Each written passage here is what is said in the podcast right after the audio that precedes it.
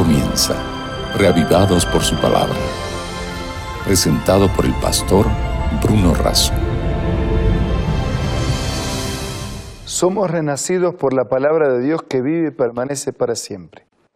Con esa necesidad nos convocamos diariamente en este espacio, en esta pausa, para ser reavivados por su palabra, por la palabra de Dios que vive y permanece para siempre. Vamos a pedir la bendición de Dios antes de dedicarnos al capítulo de hoy.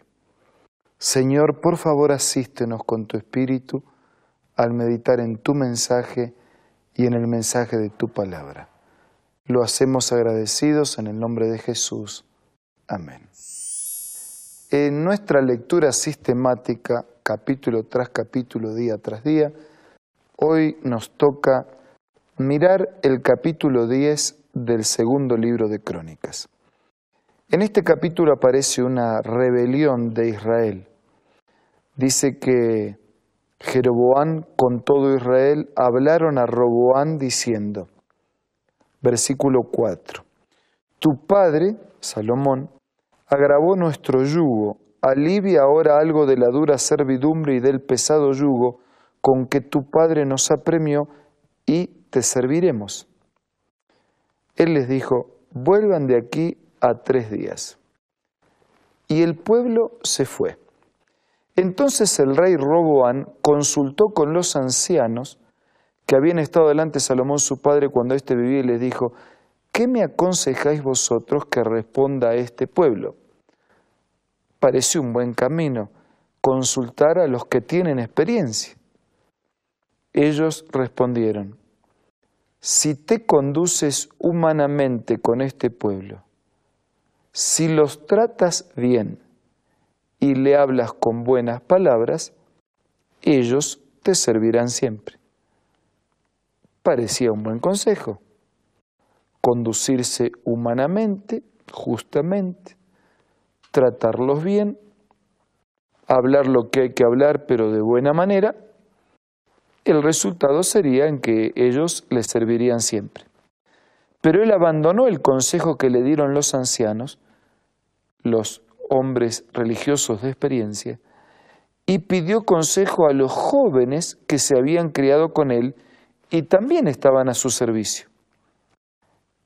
Les preguntó, ¿qué aconsejan ustedes que respondamos a este pueblo que me ha hablado diciendo, alivia algo del yugo que tu Padre puso sobre nosotros.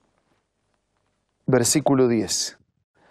Entonces los jóvenes que se habían criado con él le contestaron, Así dirás al pueblo que te ha hablado diciendo, tu Padre grabó nuestro yugo, pero tú disminuye nuestra carga, así le dirás. Mi dedo más pequeño es más grueso que la cintura de mi Padre. Versículo 11. Así que si mi padre os cargó de yugo pesado, yo añadiré a vuestro yugo, mi padre os castigó con azotes, pero yo os castigaré con escorpiones. Prefirió el consejo de los amigos, solo pensó en él y en ellos, no pensó en todos, desestimó el consejo experimentado de los ancianos ¿Cómo creen ustedes que les fue? En el versículo 14 aparece él diciendo, mi padre hizo pesado vuestro yugo, pero yo añadiré a vuestro yugo, mi padre os castigó con azotes, pero yo os castigaré con escorpiones. O sea, lo que los jóvenes le habían sugerido. No escuchó, versículo 15, el rey al pueblo, porque la causa era de Dios, para que se cumpliera la palabra que Jehová ya había anunciado por medio de Ahías, el silonita, a Jeroboán, hijo de Nabat.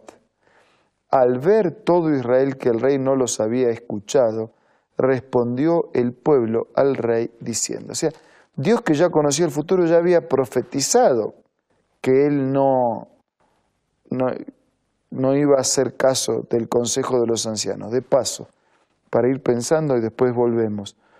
Él consultó a los ancianos y consultó a los jóvenes. Me pregunto, ¿y a Dios? ¿No le consultó? ¿Qué contestó el pueblo? Versículo 16. ¿Qué parte tenemos nosotros con David?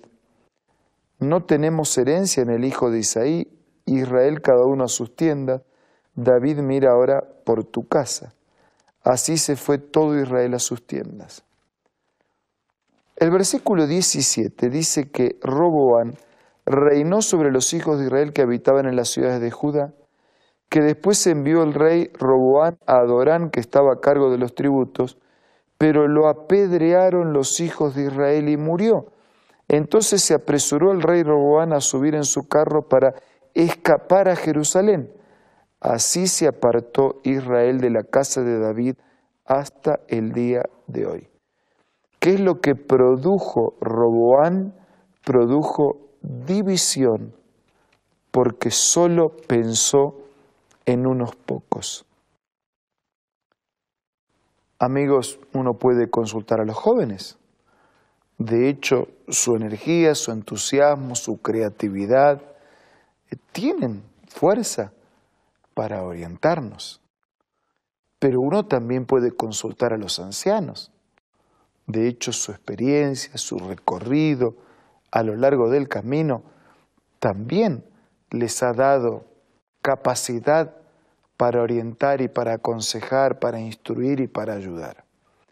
Pero más allá de lo que consultemos con unos y con otros, uno tiene que consultar a Dios. Y Dios tiene consejo para toda situación y para todo momento de la vida. El rey dividió porque pensó en unos pocos en lugar de pensar en todos. Necesitamos consejos para la vida, por supuesto. Nada es posible realizar sin la presencia, sin la presentación y sin una clara orientación.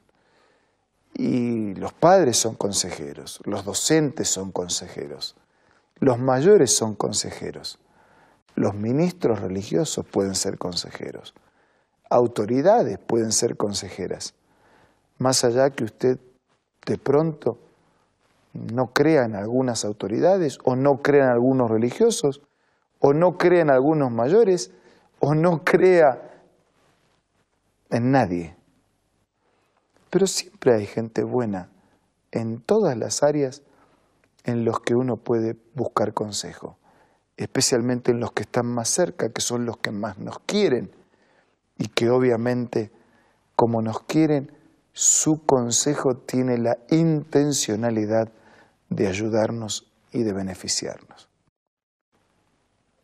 Pero más allá de la búsqueda de consejo en todos los hombres y mujeres de bien, de experiencia y de sabiduría, como Salomón busque la sabiduría de Dios.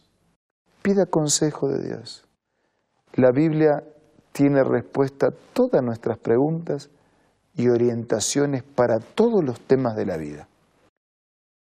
Si hay algún tema que a usted le preocupa, si hay algún tema que quisiera saber qué piensa la Biblia en relación a ese tema y de qué manera la Biblia puede ayudarle, entre en contacto con nosotros para que podamos ofrecerle nuestra ayuda. Y más allá de la forma, los momentos, los materiales, decida esta mañana que cada cosa que usted haga buscará el consejo de Dios busque la ayuda de Dios. Permita la ayuda de Dios. Muévase con la ayuda de Dios. Ya lo hizo así, siempre, a veces. Tal vez sea momento de reforzar. Si lo hemos hecho siempre, permanecer. Si lo hicimos a veces, crecer si no lo hicimos nunca, probar. Este es tu momento con Dios. Dile lo que necesitas en tu oración personal.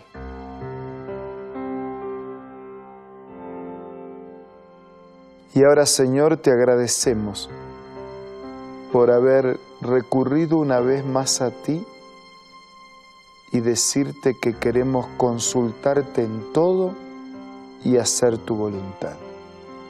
Queremos seguir la enseñanza de tu palabra y esperamos recibir las bendiciones de esta decisión. Quédate con todos nuestros amigos y asístenos con tu gracia. Te lo pido y agradezco en el nombre de Jesús. Amén. Amigos, muchas gracias por acompañarnos. Esto fue todo por hoy. Nos reencontramos mañana para seguir siendo reavivados por su palabra. Esto fue Reavivados por su palabra, presentado por el pastor Bruno Razo.